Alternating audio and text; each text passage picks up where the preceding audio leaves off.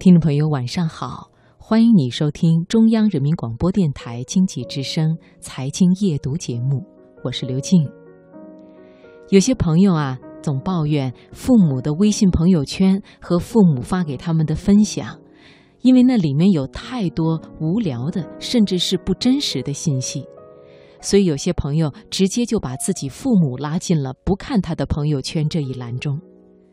但是，之所以导致今天这样的结果，全部都是父母的责任吗？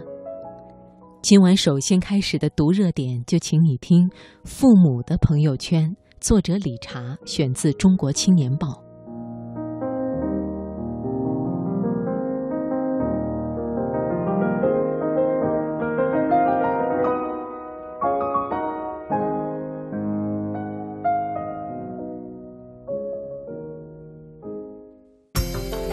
生活的脉搏，读出热点的精华，读热点。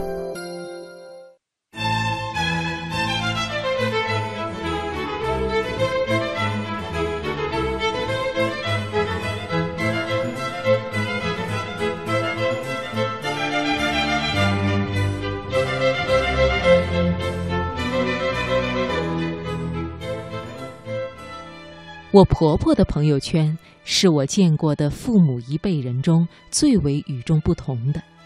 她转发的文章总是让我感觉格外亲切，比如“这个星球上游速最快的鱼是什么味道”，这样有趣的冷门知识总让我目瞪口呆又饶有兴味。终于有一天，我忍不住对我先生感慨：“婆婆的阅读品味很高嘛。”结果，我先生得意洋洋地说：“这都是我引导的好呀。”原来，在给父母买好智能手机、下载好微信软件、注册好微信号的那一刻，他就火速地把自己平常关注的订阅号一一给他们关注上了。平常看到关于养老、旅游、时政等老年人关心的话题，以及一些专业医生的科普文章。还会专门分享给他们。先生说：“网上信息太多了，你要帮助父母学习、利用和分辨，就像当年他们引导我们一样。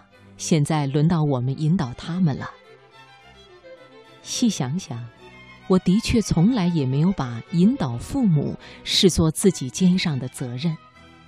看到他们在朋友圈转发那些莫名其妙的文章。无非是窃笑几声，回家听他们说起网上一些不实的消息，也不过是不耐烦地说一句：“别听他们瞎说。”偶尔辩论一番，还可能惹他们生气，而我自己也经常会纳闷，他们为什么那么容易轻信、固执，而又缺乏分辨能力？想不通，他们经历了世事起伏、人间沧桑，有着那么多的经验和阅历。却对一些显而易见的不实信息毫无防备，束手待擒。想来想去，我终于找到了答案。这个时代信息传播的方式发生了太大的变化，年轻人可以借助网络了解他人的经验，学习新的知识，筛选掌握第一手的资讯，指导自己的实践。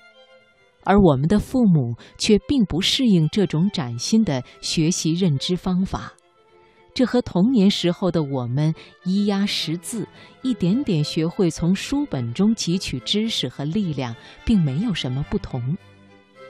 在那个时候，我们的父母是以何等的细致耐心，一遍一遍地教导我们。我们的年幼无知、年少轻狂，从未遭遇轻蔑与嘲笑，所有疑惑和苦恼都被小心对待、认真解答。如今，易位而处的我们，面对要从头学起的他们，怎么就只能无视甚至拉黑呢？其实，我们对父母朋友圈的不耐烦和嘲笑，正说明我们自己还没有真正成长。既没有承担引导父母责任的自觉，也没有成功引导父母的能力与自信。一个真正成熟的年轻人，应该是一个可以和父母平等交流、相互引导的成熟个体，而不再是童年时那个觉得他们应该无所不能、无所不知的小孩子。一旦幻想破灭，就只剩下失望与抱怨。说到底。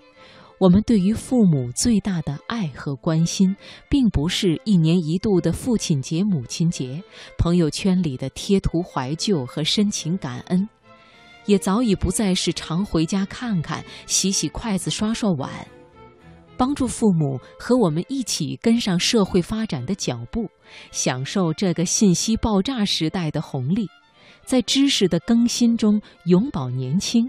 才是我们最该为他们做的事情。